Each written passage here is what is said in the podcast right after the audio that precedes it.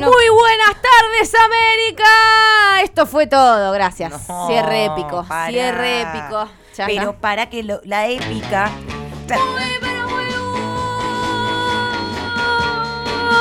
Buenas tardes de América. Me encanta buenas tardes, 10.46 de la mañana. Sí.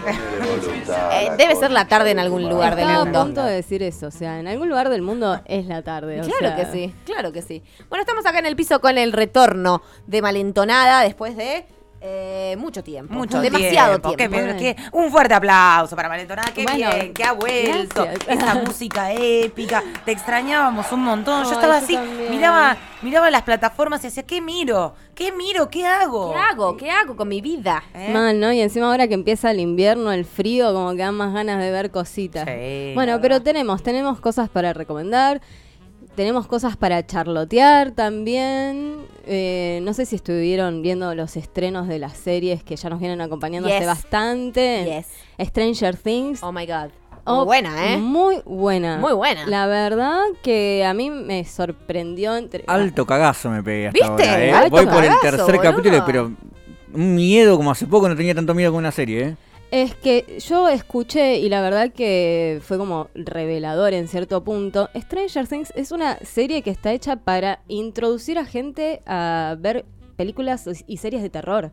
Como que va sumando y sumando cada vez más en las temporadas ciertos... eh, eh, ciertas herramientas que tienen que ver con el terror propiamente dicho y es como dice Santi, o sea, esta última temporada, tipo, ¿cómo terminó el primer capítulo?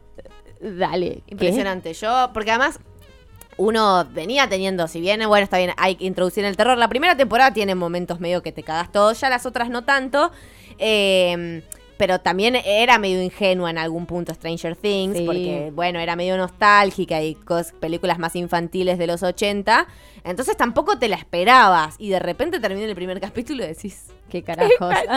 Igual siempre miedo. tuvo muchos guiños a películas, eh, tanto de ciencia ficción como de terror de los 80. Sí. Es cierto igual que esta última temporada, tipo, se mandaron, digo, Freddy Krueger se está haciendo ahí como un bailecito de Vic- Victoria, ¿no? Como que lo volvieron a... Va, lo volvieron. es un guiño a Hay Freddy un Krueger, no está Freddy claro. Y, igual hay Está un personaje que está interpretado por el actor. Ah, no vamos mira. a decir mucho más porque, bueno, nada. Quienes no la hayan visto, está bueno que la disfruten. Pero la verdad que... También hay una cosa de que estos niños van creciendo, entonces la serie también puede va- tomar otros tonos, ¿no? Totalmente. De- bueno, de hecho, eh, eh, Mike estuvo en IT. O sea, después de haber estado en IT. O sea, creo que está bastante curado de espanto ese muchacho. Eh, y si lo dejaron ver la peli, sí. sí, seguro que sí. O es sea, tremenda. Es muy, muy buena esa peli, muy buena la adaptación nueva, ¿no? Como que también es eso, las remakes a mí me tienen por un lado medio hinchada las guindas, por el otro me, me genera como mucha felicidad ver cuando hacen esto, toman temáticas y quizás le, le dan una vuelta de tuerca. En este caso, It para mí como que más allá de que juega con otro tipo de terror, eh, está muy buena también, o sea...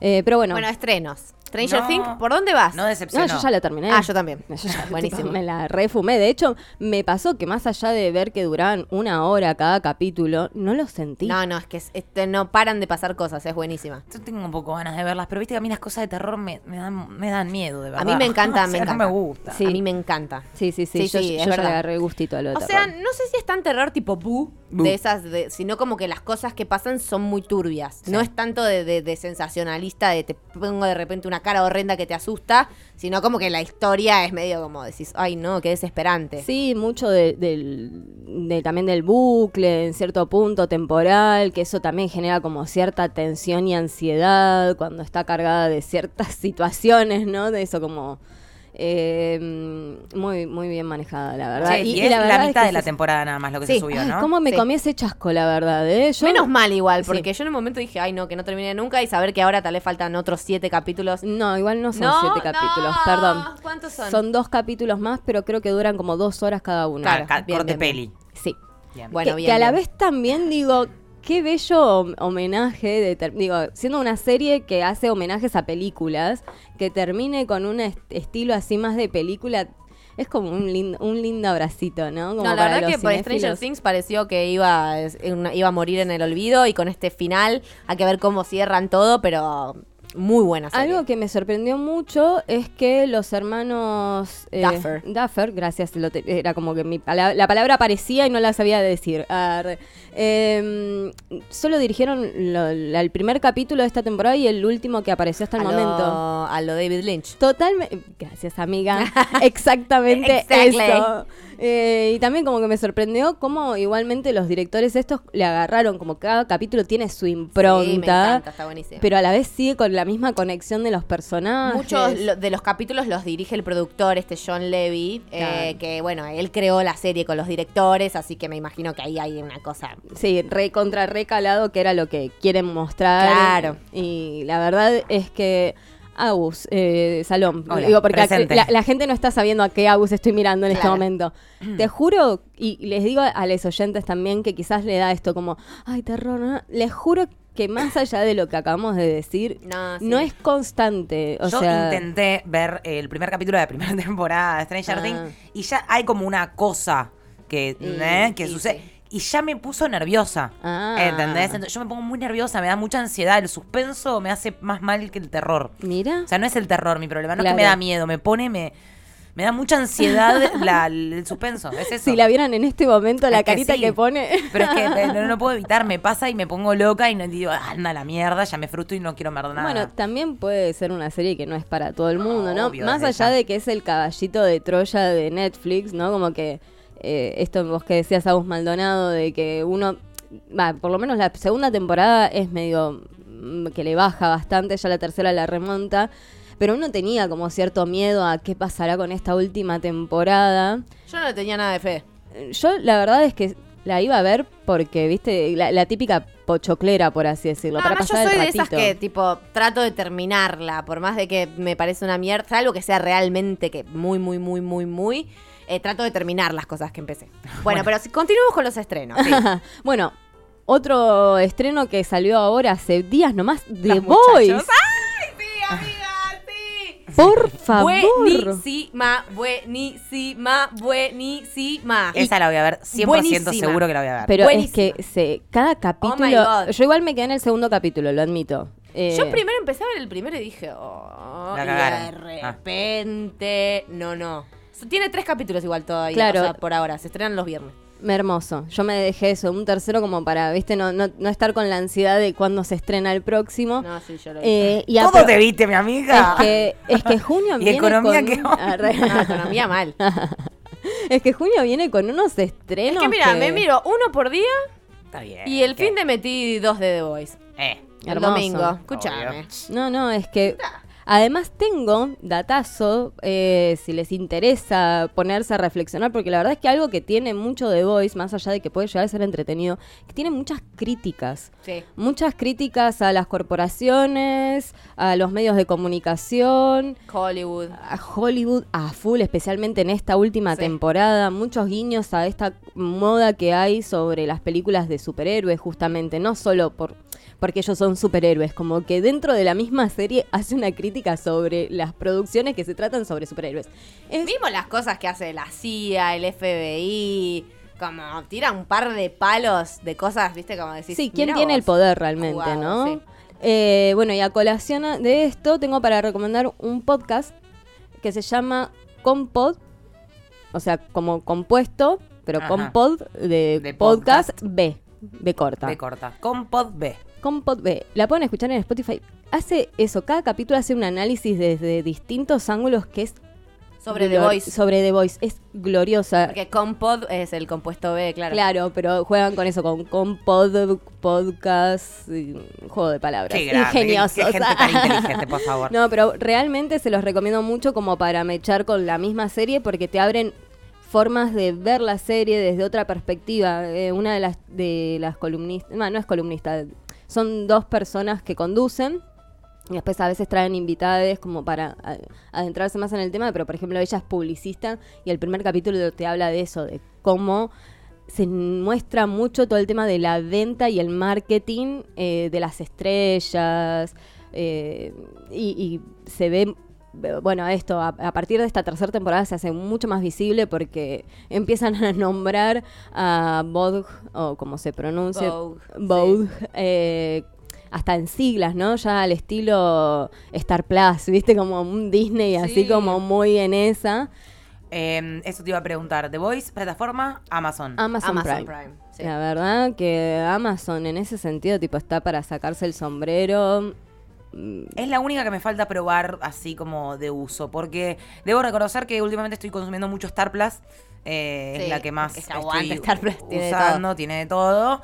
Pero hay algo que por ahora ninguna plataforma le supera a Netflix, que es la forma de... El reproductor, sí. el reproductor, ir para adelante, ir para atrás de un capítulo, en la temporada, acceder a la temporada. ¿Por qué funcionan todas tan mal? Y lo que pasa es que es un poco lo que hablamos el último programa que vine, que es que Netflix tiene tanto tiempo, tanta trayectoria, Hmm. que pudo ir ahondando en estas cosas. Las otras plataformas son tan nuevas que en realidad están como viendo qué contenido conviene, ¿entendés? Claro, como cómo claro. llegarle al espectador desde distintas maneras. Bueno, basta, ya me convencieron que Netflix no es la mejor. Ahora quiero que me otorguen un buen No, reproductor. a ver, no, el reproductor eso seguro. Yo creo que es como que cada plataforma tiene lo suyo. De repente Netflix tiene una cosa como Stranger Things, de repente Amazon tiene The Voice, no tiene mucho más que eso. Tiene muchas sitcoms Amazon. Ah, es verdad, tiene Ah, todas las Eh, sitcoms. todas. Eh, en ese sentido, o sea, Sí, yo me hice panzazo. Tiene todo, todo. Eh, yo la que quería de hecho recomendar hoy, como medio metiéndome un poco en el tema de lo que vamos a hablar luego,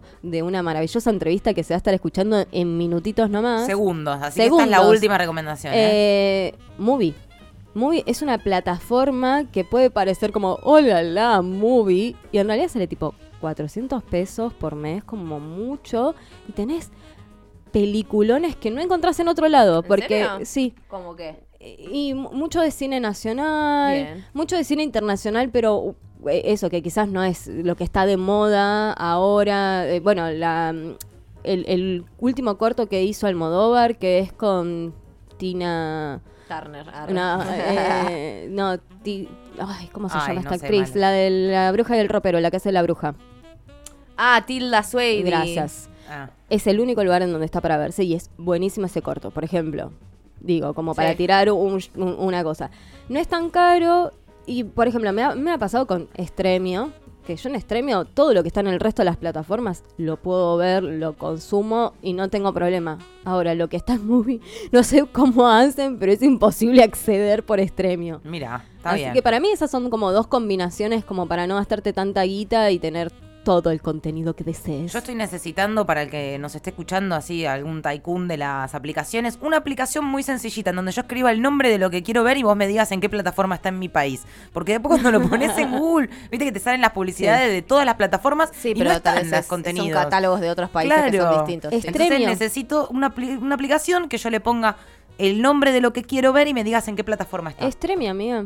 Estremia está bien, está este- todo. Pero está Eh, todo en Estremio y yo quiero que me digan qué plataforma está. Si para algo tengo las plataformas. Bueno, está bien, está bien, está bien. No está mal pero por digo. ejemplo, las Es una producciones gran aplicación, es una- patente pendiente. eh, es una gran aplicación, pero por ejemplo, las cosas que como decían recién no llegan quizás acá en las plataformas sí. nuestras.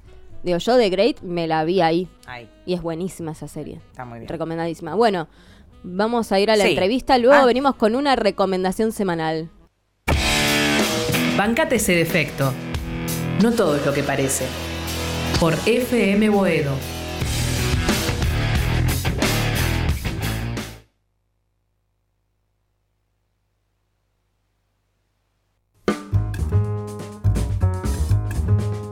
Ahora sí, después de hablar con la Paz Quinelli, continuamos con la columna de Malentonada. Hicimos un pequeño break como para generar suspenso, ¿no? Ah, Claro, ahora ¿cuál- Agus está nerviosa. claro. ¿Cuál será la recomendación? No puedo. recomendación semanal. No, mentira. Eh, quería estirar el suspenso, no. Eh, la recomendación semanal es la última película de la directora y actriz Anna Katz. Eh, acá Gus Maldonado me dijo que sí, que la ubica. Para los oyentes que quizás no la conozcan tanto, eh, ella, su primera película es El juego de la silla, Una novia errante, Sueños en Florianópolis, Los Marcianos, eh, que de hecho Los Marcianos la recomiendo como quizás para adentrarse en el mundo de, de Ana, eh, está en YouTube. actúan actores muy taquilleros y reconocidos, Franchella, Mercedes Morán, Rita Cortese. Bien. Como que es una buena manera de adentrarse, y digo adentrarse en el mundo de Anna Katz, porque ella tiene una forma muy particular de no solo dirigir, sino de ver la vida, ¿no? Sí. Eh, lo que más la caracteriza es agarrar situaciones de la vida cotidiana y llegar a un punto en donde a los personajes les resulta absurdo. Por ende a nosotros nos resulta absurdo.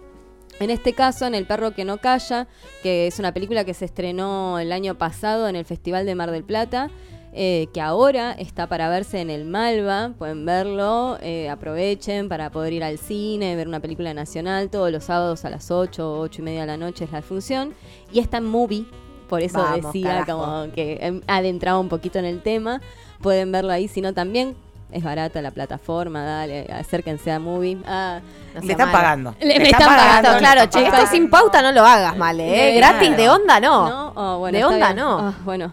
Eh, voy, a, voy a intentar entonces no hacer tanta publicidad. Ah. Ah. Eh, bueno, esta película se trata sobre Sebastián, que es un joven treintañero. Joven treintañero, ¿no? Como que se sentía Claro, rap- se ella misma. Joven, un muchachito joven como yo. de 30 años que... Hermana, soltá el reloj. Mal. que a diferencia de lo que se dice el título, El perro que no calla, eh, convive con su perra, eh, Rita, y nunca la perra la vemos emitir sonido alguno. Pero a raíz eh, de quejas que tiene tanto con sus vecinos y con su trabajo, nos damos cuenta de que está teniendo conflicto con el perro. Es una perra que al parecer no para de llorar y está muy angustiada.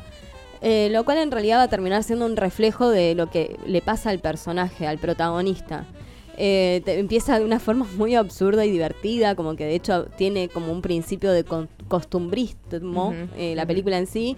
No, no sé, como para que se den una idea de esto, lo- los vecinos se van metiendo a la casa de él para hablarle sobre lo- la, la pena que le da al perro que llora todo el tiempo y hasta se largan medio a llorar y, y se nota que es absurdo, como que es falsa esa empatía acto seguido se lo ve en el trabajo y en el trabajo mismo también le dicen, che, no puedes seguir trayendo a la perra acá. Y dice, ¿qué es? ¿Porque hizo pis? No, bueno, en realidad es porque no da para que traigas al perro. Acá tenemos el libre, eh, está abierto como para quien lo necesite. Fulano trae a su abuelo que está con Alzheimer, pero la perra es un montón. Sí, exacto, tiene eso. Tiene eso Ana Katz. Y encima los personajes tienen cara de nada, ¿viste? Como ¿Cómo puedes acabar de decir esa frase y no estar riéndote? Exactamente, o, o que no le pone ese shade de la típica música que te va adentrando en el mundo de la comedia. No. No, es la, ella considera que cosas del sistema, de lo que se nos impone, es absurdo. Entonces constantemente juega con eso. eh, de hecho, se la considera una directora de comedia y ella misma dice, bueno, yo quizás eso, veo la vida con cierto humor, pero no sé si soy comediante, comedia, claro. claro. Eh, y además lo que tiene interesante esta película eh, es que después se torna más una especie de ciencia ficción. Fue filmada antes de la pandemia y ya hay una premonición de la pandemia. Hay un momento en la película, eh, que esto se ve en los trailers, por eso no se sientan mal. De hecho, lo que es interesante es poder ver la película en sí, transitar lo que transita el personaje, porque es muy existencialista. De hecho, yo creo que más allá de que ella tiene como esta impronta de hacer siempre atrás de sus películas una crítica a lo que se nos impone como sistema, como vivencia social, en esta película en particular te hace preguntas, no te las responde, pero el mismo personaje se pregunta sobre qué es el trabajo, qué es esto de ir todos los días a cumplir ocho horas en algo que no te llena, ni económica ni humanamente. Habla sobre las cooperativas, la necesidad de por la crisis económica, habla sobre los problemas que hay ambientales, de hecho eso, hay un cae como un meteorito que eso desata como una especie de que no se sabe si es un virus o qué, pero que la gente tiene que estar como eh, con escafandras en la cabeza y no pueden caminar a más de 120 metros, eh, perdón, eh, un metro 20, perdón, eh, 120 centímetros, un metro 20 de altura. O sea, nosotros teníamos de que no podíamos tener distancia de dos metros de la persona y Ah. acá la gente va caminando eh, Agachada. agachada. Muy Muy buena. Muy, Vale, muy vendidísimo, buena. ¿eh? Compré. Es que, por favor, yo necesito que la vean y no se dejen engañar porque es en blanco y negro. Ah, Mira. Y uno diría, oh, blanco y, y negro, y medio cualquiera, blanco y negro, se ponen en esa cosa de película experimental.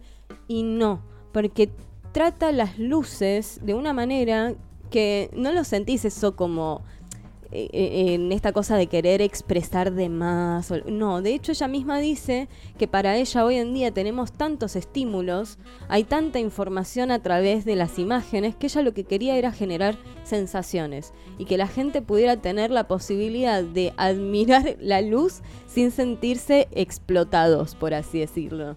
Y lo logra maravilloso. O sea, hay hasta un plano en donde están en el campo y se ven la- la- los típicos pomponcitos que, que no son los panaderos, pero que son. Vieron que acá en provincia de Buenos Aires hay un montón de, de Tipo colita de zorro. Exactamente. No sé cómo se llama, y pero se ese ve es el en nombre que blanco y negro y es bellísimo. O sea, y así un montón de imágenes. Y además eso no, no te genera esta cosa de, de alejarte de la película que quizás mu- muchos pensarían que mm, al no estar acostumbrados a ver películas en blanco y negro sentirían como esa Un lejanía. rechazo, claro. Todo lo contrario, te mete aún más en esta cosa reflexiva que está viviendo el personaje. Tiene algo también muy interesante que es que hay saltos de tiempo sin explicación y de un momento para el otro, pero que perfectamente eh, encuadran lo que te están mostrando anteriormente. Entonces no sentís tan, o sea, más allá de que de golpe nada, apa- aparece un embarazo o aparece una muerte y eso, no sentís como, uh, qué loco, qué está pasando acá. Lo tomás re normal porque lo que queremos es ver transitar a una persona que se está cuestionando cosas de la vida y que la misma vida no solo se va transformando, sino que puede llegar a un apocalipsis. Tremendo. Increíble. ¿La verdad cómo se llamaba la peli? El perro que no calla. El perro que no El calla. perro que no calla se ve Dedicado a en- Rochi, que eh, estuvo con problemas con el perro que no callaba, ¿no? Exacto. Eh, se ve en Move It. En Movie o en el O- Malva. No, porque... ¿En el Malva? En el Malva. Claro, los sábados a la noche dijo.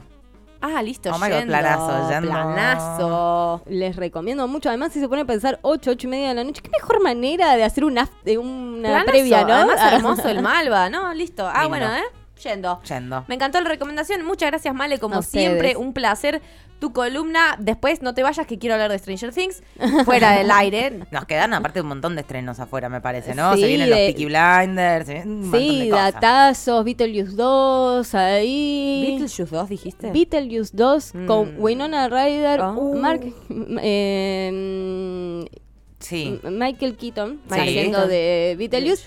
Y la primicia es que Johnny Depp va a estar también en la película. Qué Cómo polémico. cagarla, ¿no? Che, pero. y que igual no estaba Johnny no Depp en estaba, es que Beetlejuice. por eso digo que es la primicia, porque Winona, Michael Y Alec Keaton es como... Ay, ay, Arre. hijo de puta. Casi me muero. La, la Ay, misma me cae sorpresa toda. nos llevamos con Johnny Pará. Arre. eh, y Alec Baldwin, ¿no?